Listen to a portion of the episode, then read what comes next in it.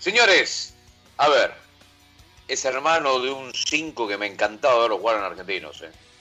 Eh, agarró un lugar y dijo, yo voy a trabajar, marco la experiencia, pensar que tantas veces lo relaté en All Boys. Tenía muy buena proyección, me gusta. Es más, creo que no ha perdido el físico con respecto a cuando era lateral derecho. Yo se lo voy a preguntar.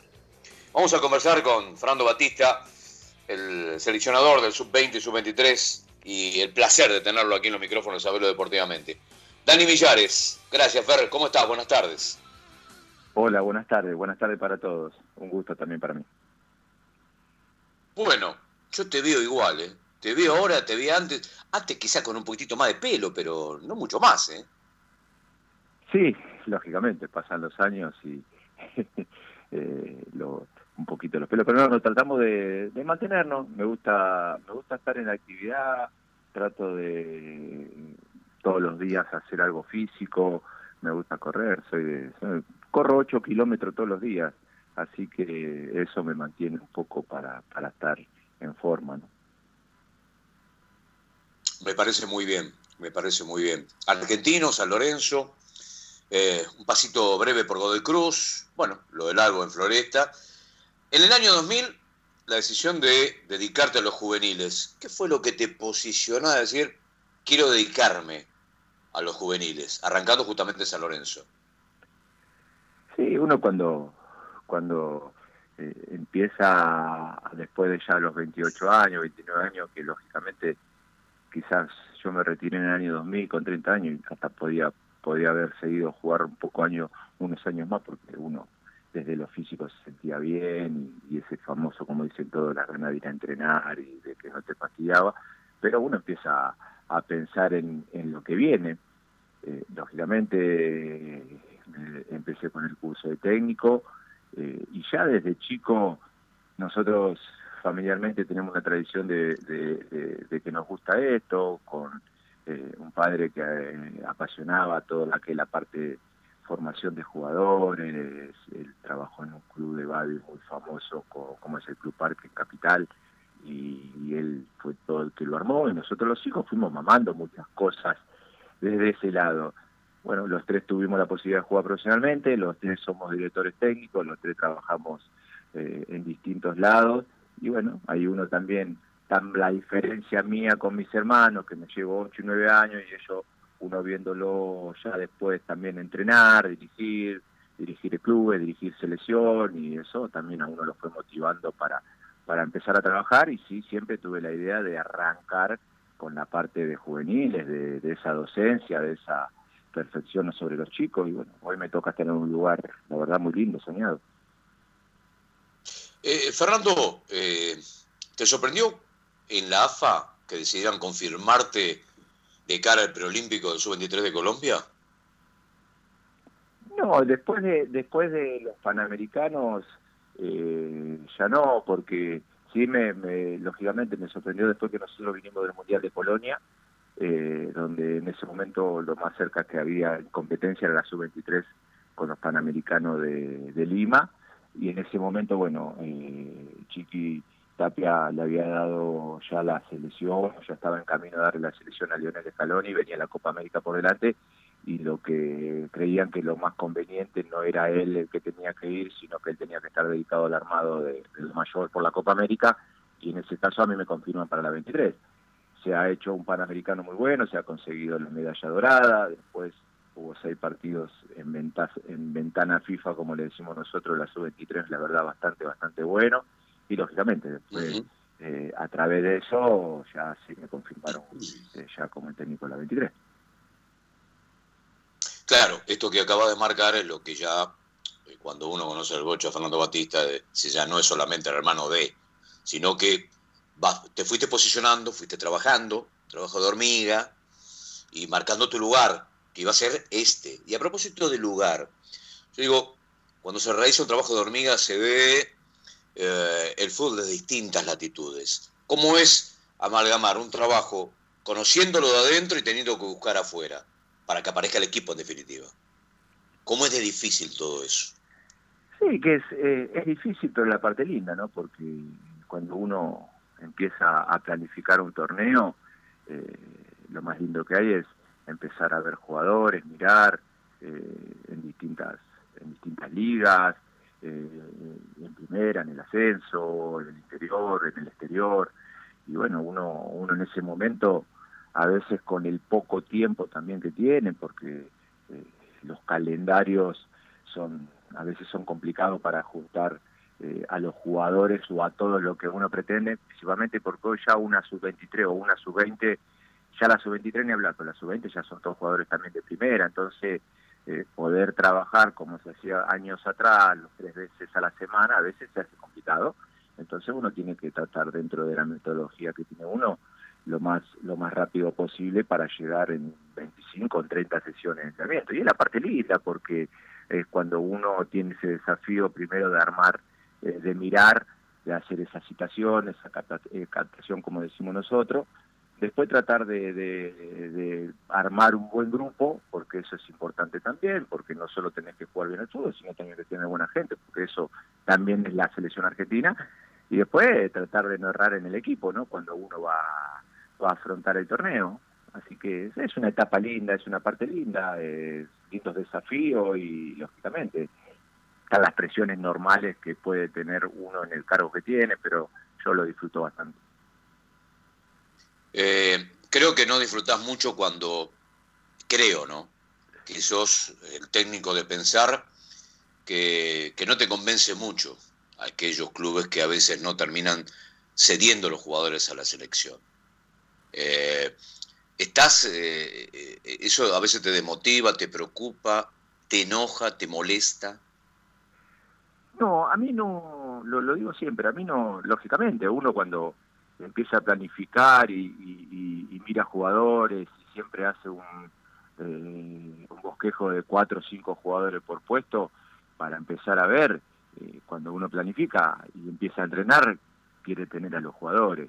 Después la realidad es que a mí en ningún momento cuando surgieron esas posibilidades de no ceder a mí no trata, trato de no de no volverme loco y no no salir del enfoque de lo que quiero, porque si, si yo empiezo a pensar en cosas extrafutbolísticas ya me voy de lo que quiero. Y yo lo único que hago, como digo, eh, eh, veo un jugador que está en buen momento, yo lo cito a la selección. Después yo no soy el que tiene que decidir o lo obligo al que me lo tienen que dar. Yo soy el entrenador. Lógicamente uno quiere que, que colaboren y que vengan porque la selección, todos decimos que es la prioridad, potencia mucho a los jugadores, valoriza mucho a un jugador en selección cuando está en un club y la selección le da otro valor, pero yo trato de, de, no, no salir de esa línea. Si en algún momento me da bronca o me fatiga, y, pero en definitiva no es que no se lo dan a, no, no, se lo dan a Fernando Batista, no se lo dan a la selección, al club argentino. es correcto, es correcto. Y está bien la defensa. Eh, quiero, quiero de mi parte, por lo menos hacerte la última en este tramo. Eh, estarán muchachos sumándose para charlar contigo. Ocha, eh, desde la infraestructura, desde el trabajo del día a día y el ensamble de lo que pensás para futuro. ¿Cuál cerca o lejos estamos del fútbol europeo? Yo digo que desde la infraestructura y de algunas cosas eh, a nivel clubes podemos estar lejos. Lógicamente, el contexto, lo económico, lo cultural, estamos desde ese lado lejos. A nivel eh, competencia, a nivel jugadores, a nivel entrenamiento, no tenemos que envidiarle nada a nadie. Primero porque nuestras divisiones inferiores, nuestras infantiles y, y nuestro trabajo y nuestra competencia son, son muy buenas, son exigentes. Por algo afuera vienen a buscar chicos de a partir de los 14, 15 años al fútbol argentino o al fútbol brasileño o al fútbol uruguayo. Quiere decir que tan mal las cosas no lo hacemos. Lógicamente, después hay contextos culturales diferentes eh, al europeo y al nuestro, que lo vivimos de diferente manera, no, no significa cuál está mejor que la otra. Sí, lógicamente también, después a nivel de infraestructura, por ahí a nivel predios, a nivel cancha, a nivel comodidades, quizás allá ellos sí nos sacan una ventaja pero después, como digo siempre, la materia prima está, está acá. Y digo, en Argentina, en Chile, en Uruguay, en Brasil, y por algo los vienen a buscar acá. Entonces, eh, tan, tan lejos no estamos. Desde lo futbolístico creo que estamos muy bien. Lógicamente, lo que te contaba antes, la diferencia puede ser un poco a nivel de infraestructura. Bien, bien. Eh, lo sumamos a Emiliano Blanco, otro de los compañeros que va a conversar contigo, Fernando. Sí, no hay problema. Hola Fernando, ¿qué tal? ¿Cómo te va? Eh, un gusto poder hablar con vos. Eh, quería preguntarte, referido a este tema, últimamente se vio eh, que se realizan juntas o se juntan el, tema de la fecha FIFA para la selección mayor y la sub-23.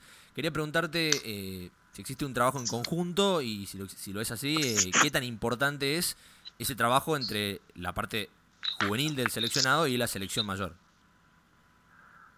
Sí, sí, todo, todos los trabajos y cada fecha FIFA que hay amistoso se trabaja en conjunto, bajo el lineamiento que quiere Lionel Scaloni, él es el técnico de la selección mayor y nosotros en las estructuras, o por lo menos en la que me toca a mí, que estoy lo más cerca de selección mayor, tenemos que trabajar así. Y, cada vez que hay una situación de acuerdo a lo que, lo que él eh, defina eh, en la lista de selección mayor, después empezamos a a, yo eh, con mi cuerpo técnico a ver la lista de la sub-23 y, lo hacemos así porque han pasado muchas situaciones que chicos de la 23 o de la 20 fueron con la mayor y algunos que estaban en la mayor vinieron a la 20 o a la 23 y eso es lo importante, ¿no? De que hay diálogo, que hay charla, que, que a veces citar un jugador de una sub-20 una, una sub-23, muchas veces la gente o por ahí pueden decir, ¿para qué va? Y va y no juega, pero va para estar con el grupo, para ver cómo se desenvuelve un jugador de selección mayor, y eso es muy importante. A veces no es no es ir a jugar un partido, estar 10, 12 días en un plantel con Messi a la cabeza.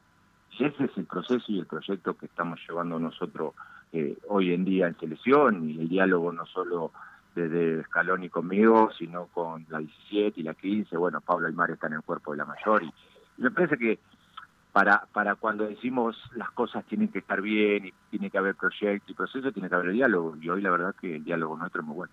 Tengo que admitir que me alegra mucho eh, que la selección argentina esté llevando a cabo eh, esta tarea de, esta manera. Me, parece muy, muy bueno que se pueda trabajar de esa forma. Y quería preguntarte, hablábamos recién nosotros y trayéndolo quizás al, fútbol tucumano, eh, me gustaría tener tu, tu opinión, desde tu experiencia siendo un entrenador de equipos juveniles. Eh, no sé si estás enterado que San Martín de Tucumán está pasando una situación medio incómoda, que se va a quedar sin muchos jugadores de su plantel superior y que probablemente, aunque no está confirmado, todo hace ver que eh, tenga que enfrentar los partidos que quedan de Primera Nacional con muchos jugadores del filial que juegan en la Liga Tucumana, muchos de ellos entre 17 a 23 años. Eh, ¿Cómo puede jugar en la cabeza, desde tu opinión, eh, que te relacionás con jugadores quizás de esa edad? ¿Cómo, cómo podrán afrontarlo estos chicos? Sí, primero eh, que, pase es una lástima porque como trabajador, porque el jugador de fútbol es un trabajador, es un ser humano como cualquiera, por ahí quedarte sin, sin la posibilidad de seguir continuando en el club es una lástima, ¿no? Porque no, no, y más en esta situación, en todo lo que estamos viviendo, es complicado, ¿no? Entonces, primero, por un lado, es una lástima. Y segundo, bueno, no es fácil, no es fácil porque eh, cuando, cuando yo siempre digo que, que para llegar a primera división hay que estar preparado, preparado no solo de jugar bien y ser técnicamente bueno y, inteligente desde lo táctico, sino tener que estar preparado de lo psicológico, lo emocional, porque entras en una competencia bastante fuerte y hay pasión y la gente se olvida que se está jugando con tener 17 años y no jugó nunca ni en reserva bueno, hay que hay que llevar esa presión para darle la satisfacción en ese día de partido al hincha.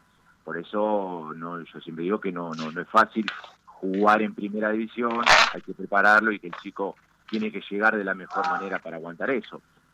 El tiempo dirá cuando una vez que reinicie, si se hará así, Después la gente de San Martín en este caso verá, o la gente de juveniles, o que están armando, quiénes son los que están preparados desde lo psicológico, de lo físico, de todo, para, para, para aguantar eso, ¿no? Bien, perfecto. Y una última pregunta de mi parte, ya de curiosidad meramente, tengo que admitirlo. Eh, ¿Algún jugador tucumano que se esté siguiendo? Que... Sí, nosotros, nosotros tenemos en nuestras plataformas y en nuestro seguimiento, que ahora viene la sub-20, eh, jugadores de Atlético, de, San Martín. Eh, generalmente no soy, eh, cada vez que hablo, no solo de Atlético San Martín, de cualquiera dar nombre, ¿no? Porque a veces el dar nombre claro, claro. creas, creas esas expectativas que por ahí a veces surge otro jugador, en una situación vos decís, bueno, quiero a tal, y por ahí decidiste por otro, y, a mí en eso no me gusta. Sí sé que están trabajando muy bien las divisiones juveniles, no solo ahí, sino en todo el país. Eh, hay, los entrenadores hoy se capacitan más para tratar de estar más preparados para los chicos y bueno, eh, eh, tanto San Martín como Atlético hoy en día eh, tienen, tienen, tienen buenas divisiones inferiores y eso es bueno porque no solo le sirve por ahí de mañana una selección, sino le sirve también al propio club. Claro, sí, preguntaba más que nada porque por ahí siempre está ese, ese fantasma aquí en el interior de decir, che, no, no nos miran a nosotros, pero bueno, nos podemos quedar tranquilos que no es así. Mira, nosotros, yo siempre digo, nosotros como entrenadores de selección miramos todo. yo fui a los Panamericanos a jugar en Lima con siete jugadores del ascenso y, y, muchos del ascenso, en este caso, bueno, Novillo de Belgrano, de Córdoba, del interior, y digo, eh, hablo del interior en general, y, y, si te vos te podés analizar, la mayoría, yo no sé, pero habría un porcentaje de un 50 o 60 jugadores, por cierto, de que son del interior, nada más que por ahí juegan en, en, clubes de capital, pero nosotros como entrenadores tenemos que estar mirando todo, no solo en Argentina, en el exterior, en el interior, en el ascenso, en porque también es, es, nuestro trabajo. Muchas gracias, Fernando. Ha sido un placer. Le doy el pase a mi compañero. Abrazo grande. Eh, Fernando, retomo la charla contigo y, y, esto que está viviendo el fútbol argentino, el cual obviamente las elecciones no están al margen de esta historia. En cuanto, en cuanto atrasa todo el proyecto, todo lo pensado para el 2021, todo este parate, ¿qué circunstancias comienzan a jugar, por lo menos en la cabeza de Fernando Batista?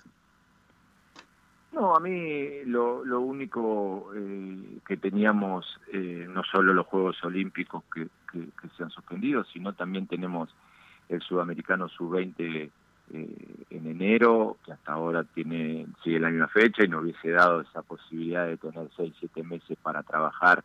Y como te dije, ver jugadores de esas categorías eh, de todo el país, del ascenso, la idea, yo estaba con, con el proyecto de armar también una selección de ascenso para ver jugadores eh, y lógicamente eh, los tiempos se van achicando y, y si esto eh, se levanta a partir de septiembre, octubre, nos quedarán dos meses para, en el caso de que se juegue la competencia en enero, nos quedarán dos meses para, para, para preparar el torneo y lógicamente todo toda la planificación, toda la idea que teníamos se achican eh, solamente de ese lado y después, bueno, está preparado para el año que viene porque si, si Dios quiere y las cosas le empiezan a estar bien, el año que viene va a haber un calendario bastante apretado con un montón de cosas. Correcto, correcto. Tommy Ogas, en la consulta. Bien, eh, hecho primero principal, un gusto hablar con vos, un lujo tenerte hoy en el programa. Y te quiero hacer más, más que todo una pregunta de, de lo que fue todo tu proceso, la cual fue cambió radicalmente a la, selección argentina, más que todas las inferiores. Mucha gente, creo que no sé si vos estás de acuerdo acá, empezó a seguir mal a la selección. Eh, en el sentido de que antes estaban como muy peleados, como hubo muchos problemas con la AFA, el tema de la, de la entrega de los juveniles y con tu llegada, como también la llegada tuya de Scaloni, como que fue todo mejorando y hay como un feeling mayor de la, de la, de la, de la hinchada argentina hacia su selección. Te quiero llevar al Mundial del año pasado. Eh, ¿Qué te quedó de ese mundial? Un mundial en el cual la eliminación fue insólita, la verdad nos dolió a todos como si hubieran quedado fuera, de, como si hubiéramos perdido una final. ¿Qué te quedó del mundial del año pasado juvenil? Me quedó una, una sensación eh, amarga, no solo por haber quedado eliminado en un partido que lo teníamos controlado, porque nos empataron en el minuto 123 y después, bueno, nos tocó quedar afuera por penales pero más que nada, siempre uno como entrenador va viendo en el día a día, en el entrenamiento, en los partidos, cómo está el equipo. Y me parece que esa sub-20 estaba, eh, si yo te digo que estábamos para salir campeón, te estaría mintiendo, porque es eh, eh, una posibilidad que teníamos todas las ganas y que el equipo estaba para estar entre los cuatro primeros y terminar el mundial, no tenía ninguna duda, porque te vuelvo a repetir, uno como entrenador va viendo para qué está el equipo y nosotros habíamos hecho una primera fase terminando primero tranquilo, le habíamos ganado a Portugal, que para mí la mejor sub-20 eh, y hoy sub-21 de, Europa, eh, habíamos pasado bien, el partido de Mali sabíamos que un partido difícil por jugar contra africanos, fuerza ellos, pero lo teníamos controlado y son esas espinas que, que lamentablemente eh, la tenés por un tiempo largo, por un tiempo largo, pero, pero la verdad que me quedé tranquilo porque los chicos hicieron un gran mundial y, lógicamente teníamos las sensaciones y los sueños de llegar lo más lejos posible, pero también en las derrotas te dejan enseñanza y, yo creo que muchas cosas de lo que han pasado ahí para mejorarlas fui poniendo en los Panamericanos donde lo ganamos, el Preolímpico donde lo ganamos, y bueno, a veces también de las cosas malas aprendes. Sí, sí, es verdad, verdad. Y después de ahí, ya trayendo más ahora el preolímpico de Tokio, que a Argentina le fue muy bien. Esta que yo más de todo estoy viendo desde que, desde que usted llegó, también se, se nutre como algo en la cual eh, se convocan chicos, tanto como, como en, la primera, como con Scaloni como con usted, eh, se lo ve que convocan chicos que no siempre están en primera división, por el caso, eh, si no me equivoco, el chico que juega en el Sturbe, que no me recuerdo el nombre, que se llama Nico Jiménez. Eh, Nico González. Y el caso de Nico González, ahí está. Nico González, ex argentino juniors. Y el chico Nahuen Pérez, que está ahora en el Familicado de Portugal, obviamente está préstamo el pase del Atlético de Madrid. Puede ser que de que, llega, de que llegaron ustedes dos, eh, se abrió más el panorama en el cual no es obligadamente jugar en primera división para jugar en la selección argentina. Sí, puede ser, puede ser porque nosotros, como te dije antes, tenemos tenemos primero la obligación y tenemos que buscar y, lógicamente hay jugadores que, que, si están a la altura y pueden jugar en, una selección, ya sea en una 17, en una 20, 23 o mayor, no no no significa que tenga que jugar en el mejor o, los mejores clubes eh, de, Europa. Uno lo analiza desde lo futbolístico y, le da esos partidos también para ver cómo están. Y en el caso bueno de Nahuel, de Nahuel y de Nico lo han demostrado y, estuvieron a altura cuando cuando Leonel lo, lo, necesitó y en el caso de, chicos de sub-20, no sé, el ejemplo de Aníbal Moreno, el jugador de Newell, que él jugaba en el torneo local y después le ha tocado estar en sub-20 y después de ahí arrancó y hoy casi titular en Newell. Y bueno, son, son jugadores que uno en este trabajo, también en el caso mío, hace 20 años que estoy en juveniles, conozco mucho por haber enfrentado, por haber viajado, y eso también te ayuda un poco a, después mirar esos jugadores, darle la posibilidad, y después se lo ganan siempre ellos. ¿no? Bien, y después las últimas dos por mi parte, las dos seguidas. La primera sería, ¿ustedes ya tenían más o menos los mayores a los cuales iban a convocar para los Juegos Olímpicos? Y si el Inter le había dado el ok a ustedes para que Lautaro vaya también a, los Juegos en Tokio. No, no, yo en, la lista preliminar que yo hice justo antes de la pandemia, que eh, siempre las federaciones te obligan a, pasar una lista de entre 50 y 60 jugadores, no había ningún jugador selección de mayor de 23 años. Yo consideré que, me parece que, que en el proceso nuestro de sub-23 y siempre eh, eh de la mano de la selección mayor. Me parece que hay un montón de jugadores que pueden eh, competir en un torneo tan importante como una Olimpiada y para tratar de seguir eh, agarrando rodaje, partidos, torneos tan importantes como eso para que el día de mañana sean jugadores de selección mayor. Entonces, bueno, en ese momento yo decidí que eran todos todos menores de, de 23 años y, y, Lautaro estaba en la lista, estaba en la lista esa, pero lógicamente Lautaro hoy dentro de los dos o tres nueve de selección mayor, está la Copa América antes, uno, uno lógicamente, porque no es mayor, tiene la edad, es categoría 97, pero, pero bueno, eh, tanto él como otros chicos que tienen edad, hoy están en selección mayor, se van asentando, eh, y bueno, eh, creo que van a estar más para selección mayor que para un juego olímpico, más allá de que siempre los chicos o el jugador quiere jugar en cualquier torneo, ¿no? Pero, pero bueno, eh, eh, sabemos que siempre lo más importante es la mayor y después de ahí para abajo. Sí, sí. Bueno, muchísimas gracias. ¿Cómo va, Bocha? Cristian Lazo te saluda. Quería preguntarte, eh, un déficit por ahí de la Argentina, que se viene viendo por lo menos en estos dos últimos mundiales, el del 2017 y 2019. En el preolímpico y en el sudamericano le va muy bien a la, la sub-20.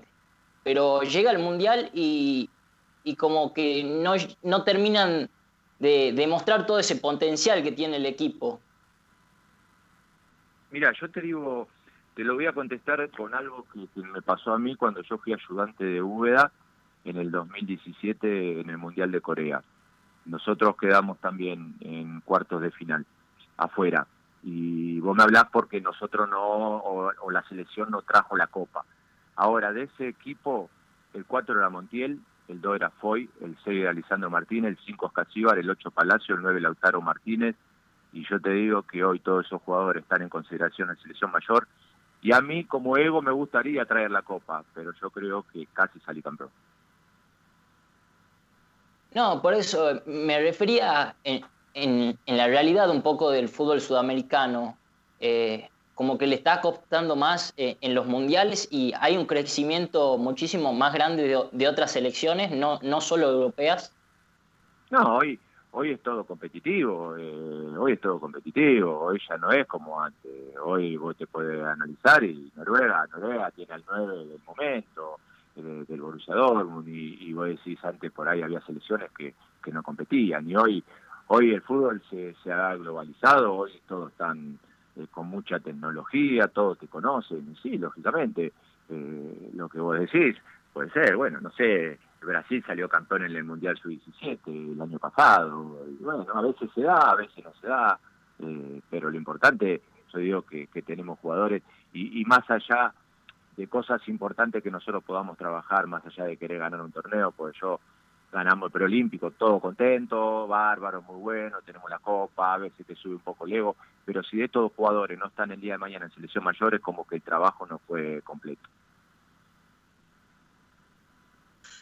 Fernando, antes que nada, muchísimas gracias eh, por, por este ratito de fútbol que nos hemos dado el gran gusto de tener en Sabelo Deportivamente, vía Skype, como estamos trabajando, todo desde casa, los muchachos en Tucumán, yo aquí en Buenos Aires, eh, agradecerte este rato, seguimos en contacto y fundamentalmente para la gente de Tucumán de poder conversar con un tipo que tiene, tiene una trayectoria bastante, bastante importante en cuanto al conocimiento de lo que hoy está realizando con las categorías que en definitiva pueden ser muy importantes para un futuro. El futuro nada más ni nada menos que el fútbol argentino. Así que, Fer, muchísimas gracias, ¿eh? de verdad, y que sigan los éxitos para el 2021 y lo que resta de este año también. Bueno, bueno, muchas gracias. Les mando un saludo a todos y que estén muy bien. Buenas tardes. Fernando El Bocha Batista,